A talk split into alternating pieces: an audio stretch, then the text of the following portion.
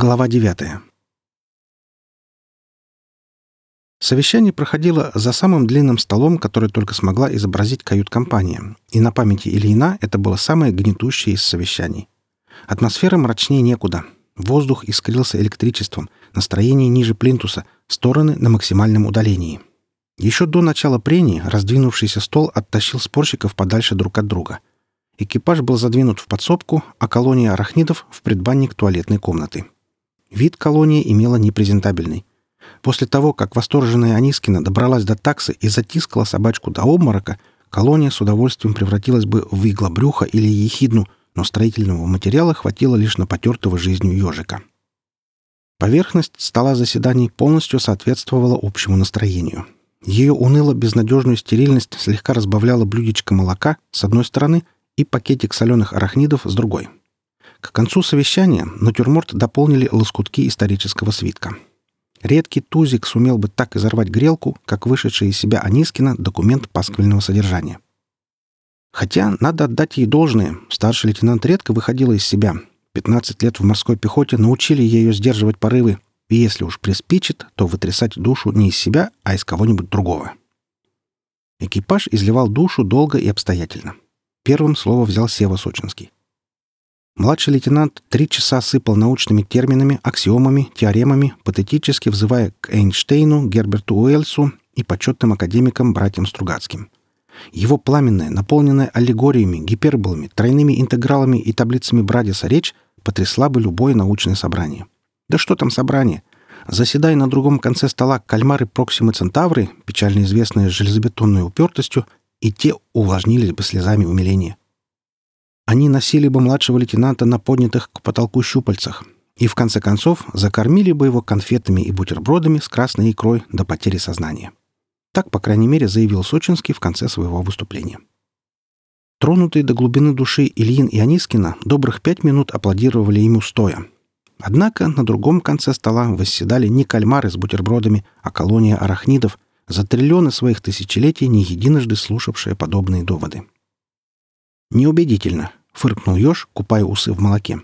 Ваше математическое доказательство невозможности существования вероятностных петель Дюба Геншельбургского Крапивина является следствием неправильной трактовки постулата допустимости множества событий вариабельности контента бесконечного числа под множество равнодопустимого q элемента обратной гиперболы Гаусса.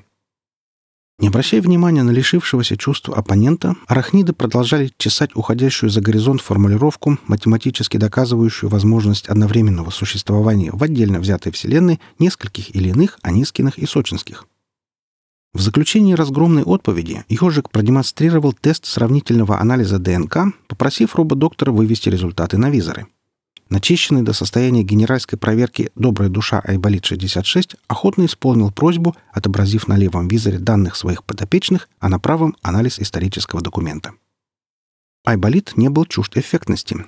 Дождавшись, когда глаза экипажа перестанут мигать, доктор включил фонограмму и под марш Мендельсона свел оба визора в кучку. С совпавшими до пикселя графиками спорить было трудно, почти невозможно, но Ильин не был бы самим собой, если бы не принял вызов. Капитан знал переговорные камни, рифы и отмели не хуже, чем старый лоцман родную бухту.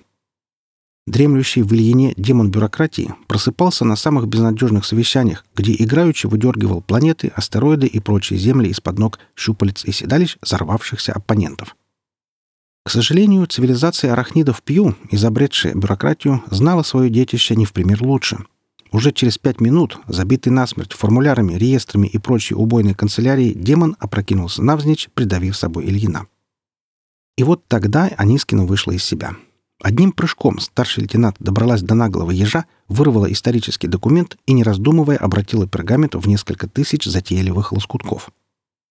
В трюке не было ничего сложного. Все свободное время морские пехотинцы тратили на разрывание прошлогодних телефонных справочников, которые в учебку доставлялись рейсовыми челноками, космическими баржами, а иногда и на попутных метеоритах со всех концов галактики.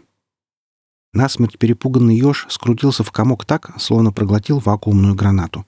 Казалось, еще немного, и сжавшаяся колония арахнидов обернется черной дырой, но еж удачно напоролся на собственные иглы и лопнул, чем спас и себя, и звездную систему от гибели.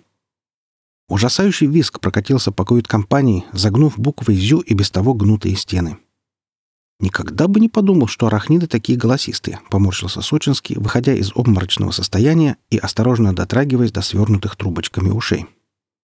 А Боркис с Доркисом утверждали, что они немые, — удивился очнувшийся капитан, глотательным движением вправляя вывихнутые барабанные перепонки. «К черту Боркиса с Доркисом!» — твердо заявила старший лейтенант, ментальным усилием воли вернувший слух. «У нас проблемы посерьезнее, чем фундаментальные утверждения. «Вот-вот, командир», — поддакнул Сочинский. «Гораздо, гораздо серьезнее». Если я правильно понимаю ситуацию, и речь не идет о коллективной психопатии, то где-то на просторах Вселенной разгуливаем вторые мы. Правильно понял ситуацию Ильин. И наша задача — как можно скорее найти и обезвредить самозванцев, — горячо поддержала старший лейтенант. «Боюсь, у вторых вы задача точно такая же», — вклинился в разговор пришедший в себя еж. Иголок на теле топорщилось еще меньше, чем прежде, но еж был тот же самый. Даже хитрая мордашка не утратила наглого выражения. Ведь наверняка и они идентифицировали вас как самозванцев. «Я этого не переживу», — утробно взвыл гидромотором забытый всеми айболит. «Еще один я...» Упав на коленные рычаги, рободоктор пустил широкую струю омывайки и растер по визорам ядовитую жидкость дворниками. «Ну ладно, вы, белковые», — продолжал размазывать омывайку доктор. «Бестолковые, примитивные, обиженные жизнью создания, хрупкие в жидком азоте, желеобразные в обычных условиях, да к тому же пулепроницаемые. С вас и взять-то нечего, кроме анализа ДНК. Но как? Как во имя бабушки моей спидолы и отца ее транзистора я, доктор биологических наук, диверсионно-тактический автомат с серийным номером и зарегистрированным спектром излучений, Домен мехатронные, класс айболиты, вид 66-е, мог раздвоиться во имя великого Пью. Экипаж посмотрел на исходящего слезами айболита и притих. Алла дернулась было погладить шейные сочленения рободоктора, но Илин отрицательно покачал головой. Ситуация была хуже некуда. Как говаривал классик, мы сидим в утробе живого звездолета в компании с говорящим ежом, на полном серьезе доказавшим, что где-то шатаются вторые «мы», а единственного железобетонного друга пробило на вылет жалостью к себе. Иными словами, жизнь окончилась. Дальше можно не играть ни в какие игры. Ни с судьбой, ни со Вселенной. И ведь будь на звездолете создания менее стойкие, как в физическом, так и моральном плане, дрогнули бы, как пить дать. Поддались бы обстоятельствам, ежиным уговорам и эмоциям плачущего диверсионно-тактического автомата. Такие дергают спасательную чеку, не задумываясь, и спустя три минуты над ними уже висит эскадрилья спасателей. Немного бумажной волокиты и почетные врачебные предписания на курортную планету Адлер или хотя бы на ее спутник Сочи обеспечено. Но здесь, на космической летающей корове, среди говорливых ежей и потерявших гидромеханическое обаяние автоматов, находились отнюдь не задохлики, а проверенные временем черных дыр, закаленные жизнью и всеми ее неурядицами, прошедшие архитектуру шелезяки за щекой у кальмара — одолевшие беса разрушений Сочинского и демона бюрократии Ильина, наобещавшие 66-му 40 казней египетских люди. Да, именно люди, которым три минуты спустя присоединились и говорливый еж, и опорожнивший бачок омывателя Айболит. «Ну, гаврики», — оглядел построенную шеренгу Ильин, — «какие будут предложения?» «А предложение, товарищ капитан, такое», — оттер младшего лейтенанта новоприобретенный еж.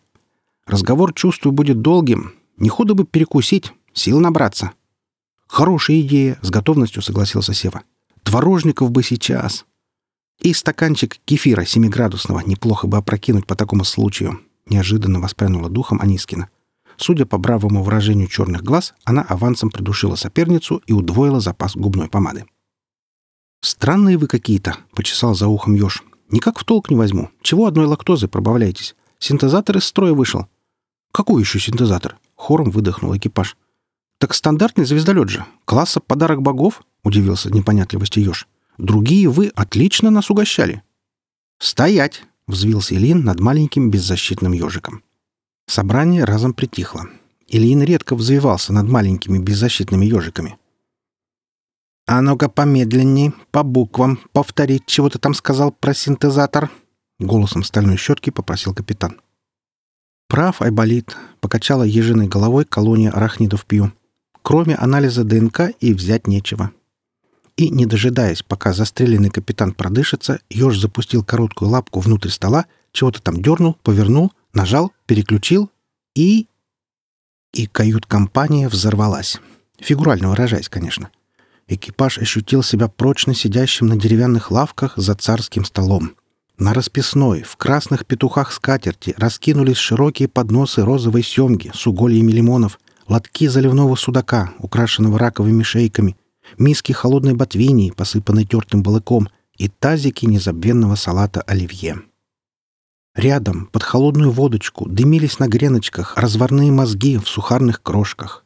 За холодным закусочным столом шла очередь щей из головизны, растягаев с начинкой из налими и печенки, трех видов ухи — курячей, белой и шафрановой, индейки с имбирем, казаны, миски, плошки, восемь ведерок розового шампанского во льду. Дальше у экипажа отнялись ноги, и он счастливо отъехал в обморок. «Слаб человек», — философски заметил ежик, наливая себе первую. «Будем». «Воистину», — согласился доктор. «Будем». Айболит и ежик чокнулись и опрокинули в себя кто сколько сумел. Колония арахнидов Пью обошлась наперстком рябиновки, а 66-й откинул столик и забросил в бездонное нутро канистру хорошего коньяку. Доктор нельзя было улететь в крохоборстве. Старые запасы приказали долго жить 700 лет назад, а пополнить их было некогда и негде.